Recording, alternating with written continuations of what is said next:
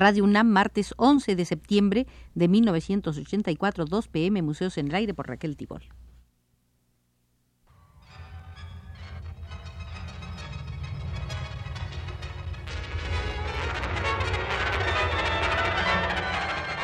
Museos en el Aire.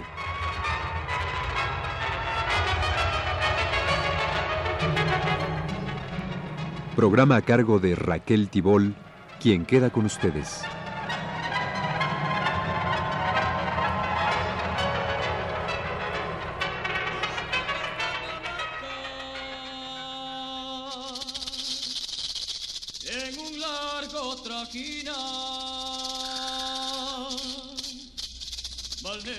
Señoras y señores, esta será la tercera visita al Museo de Luis Nishizawa y comenzaremos visitando la sala correspondiente al mural ejecutado por este artista en el Centro Médico Nacional.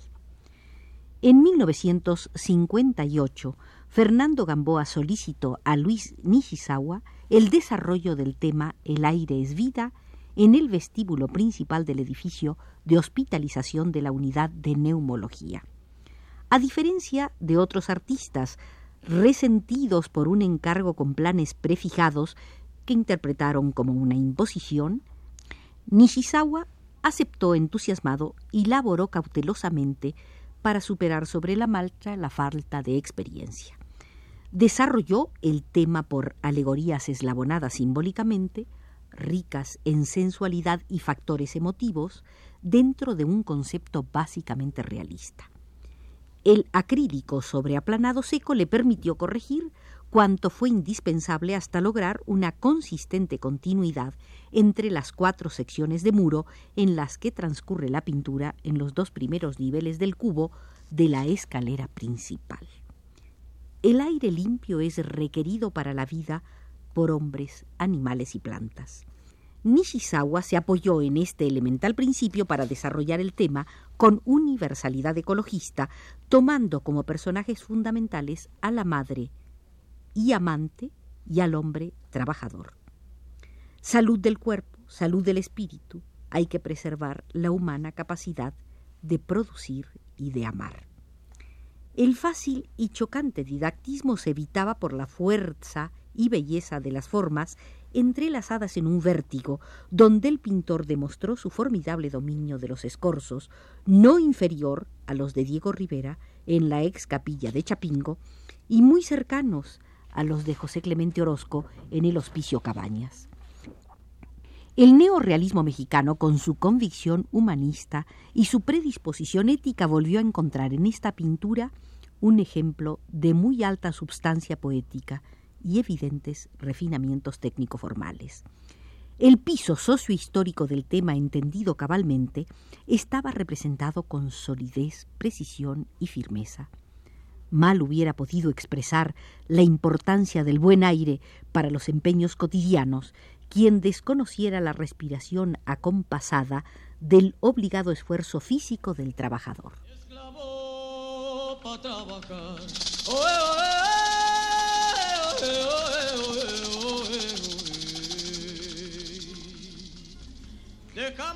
Antonio Rodríguez hizo de este mural una relación entusiasta. El paño central, que es el que se ve de inmediato cuando se entra al edificio, representa el aire y el agua simbolizadas en la figura de antiguos dioses nahuas, Ejecatl y Tlaloc. Sobre un fondo vaporoso de aire y polvo de nube que a un momento se convierte en fuego de alborada, destaca la figura del más complejo y deslumbrante de los dioses mexicanos, Quetzalcoatl Ejecatl. Su cuerpo es de hombre. Quetzalcoatl es la síntesis humana que nace del encuentro de la tierra con el cielo, pero tiene la trompa característica de Hecatl, de la cual sale, en forma de aliento vital, una bocanada de aire convertida en viento. El complejo ser que al volar señala su naturaleza celeste va envuelto en una piel de tigre, en Quetzalcoatl el hombre se funde al pájaro, a la serpiente y al jaguar, y cubre la nuca con una máscara de calavera en flor. Quetzalcoatl forjó al habitante de la tierra con huesos de los hombres frustrados que fue a buscar al país de los muertos. Por eso se le ve siempre en los códices con una tibia en flor que significa resurrección. El mismo personaje lleva a la espalda el joyel del viento en forma de corte de caracol marino que identifica a Quetzalcoatl, señor de la aurora, con el dios del viento. En la mano izquierda detiene a dos serpientes que al entrelazarse forman el signo Nahuiolín, cuarto movimiento, representativo del quinto solo quinta era, en la cual vivimos, y con la derecha la lanza que al atravesar a un corazón en metáfora de la penitencia abre las puertas al vuelo de la conciencia. Al lado y un poco abajo de Quetzalcoatl Hecatl, formando con él una unidad necesaria y perfecta, se ve la figura de Tlaloc, dios de la lluvia, que también en la pirámide de Teotihuacán aparece asociada, con su mascarón de ojos redondos como gotas de agua a la serpiente con plumas. Del mismo modo que Quetzalcoatl, cuando es señor de la casa del alba y Ejecatl cuando es dios del viento, va asociado al viento, a la luz y al fuego, Tlaloc, el que hace brotar, se une en el mural al agua que produce la vegetación. Aire y agua, luz y fuego, belleza y vida, todo aparece en este mural independientemente de los símbolos mitológicos, bajo la forma de colores que aquí son vaporosos, allá lumínicos, en otro lado húmedos, como atmósfera cargada de agua próxima a convertirse en lluvia. El aire en este mural se respira, la luz vuela en las mariposas etéreas y el agua nos refresca, todo gracias al milagro del color que el artista convierte en poesía pura, en emoción palpitante y en júbilo. En otras partes del mural, más accesibles a la comprensión, puesto que expresan ideas más afines a nuestra época, vemos al hombre dominar la técnica simbolizada en el caballo con patas de acero, al mismo tiempo que acaricia la espiga de luz originada en el canto del caracol. A su vez la mujer, que lo enlaza se ofrece en mazorca cuya túnica abierta evoca al amor y a la vida. Al lado, los prometeos que vuelan, envueltos en llamas, recuerdan que nada se hace en la tierra sin entrega apasionada y vehemente.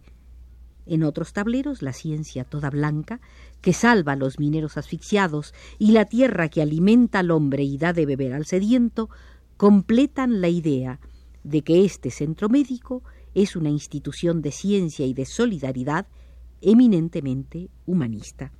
Hasta aquí el comentario sobre el aire es vida de Antonio Rodríguez.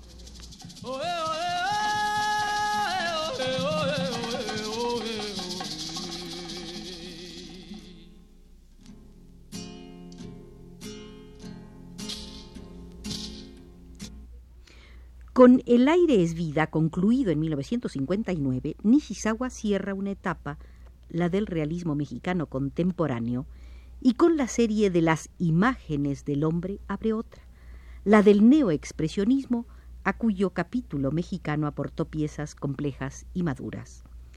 El neoexpresionismo en México y otros países americanos, incluidos los Estados Unidos, asumió la crisis que vivía el continente. En México, se configura poco después el movimiento de los interioristas, animado por Arnold Belkin y Francisco Icaza, del cual los trabajos de José Luis Cuevas y Luis Nishizawa fueron precedentes.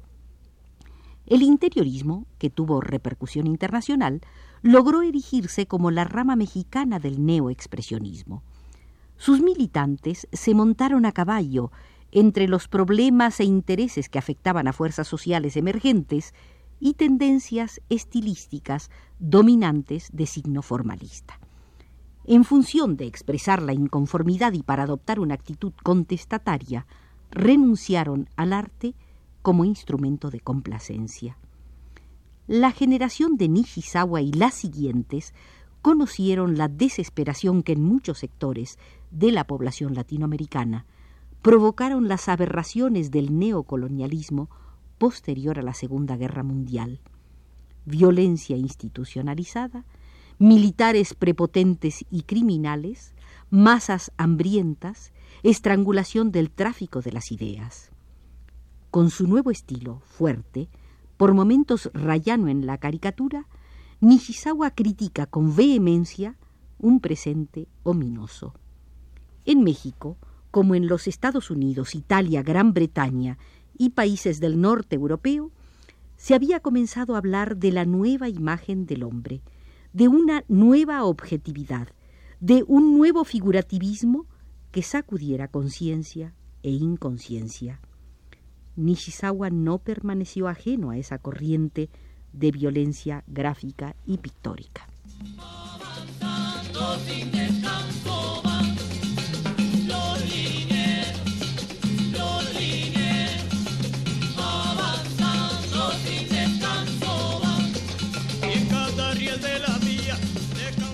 Las imágenes del hombre de Luis Nishizawa están trazadas con iracundia, con dolor. Su tratamiento de los datos de la realidad es muy libre y su finalidad consiste en un análisis de la condición humana ante la tragedia social, con uso frecuente de lo grotesco, lo macabro, lo monstruoso. Cuando muchos comenzaban a negar a José Clemente Orozco, Nishizawa rescata las cargas de provocación explícitas en los dibujos de Orozco. Elige a este maestro porque como él quiere violentar los conceptos de refinamiento para lograr una comunicación más directa y más comprometida. No imita a Orozco, libera energías por acercamiento o familiaridad óptica. Cuando en las telas de Nishizawa apareció el ser humano agónico, aprisionado o liberado por sus pasiones, constriñó Nishizawa su paleta. Se concentró en los ocres oscuros, los grises, los negros y unos azules despojados de brillantez, atento siempre a la correspondencia entre forma e idea. La obsesión del hombre como depredador del hombre es el tema de la serie Los motivos de Caín, para la cual usó recursos de action painting y de surrealismo. Miembros, orejas y ojos cercenados, huesos descarnados, figuras descabezadas, concurren a escenas de violencia semiocultas tras cortinas de pintura gestual. Con los motivos de Caín, titulados también La historia de siempre, participó Nishizawa por invitación de Fernando Gamboa, comisario del pabellón mexicano, en la Expo 67 de Montreal, Canadá. Poco después, los papeles de gran tamaño se vuelven el soporte adecuado a su discurso humanista, pronunciado casi siempre con tinta y acuarela, como en la serie Los hombres sin rostro. Cinco de estas obras estuvieron en la Exposición Solar de 1968.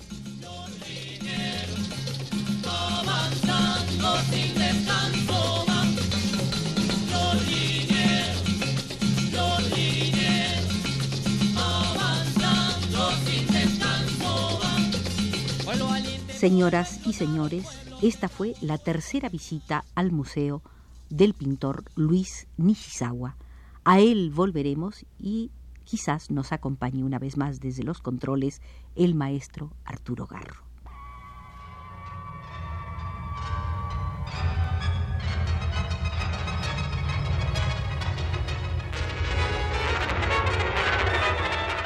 Este fue Museos en el Aire.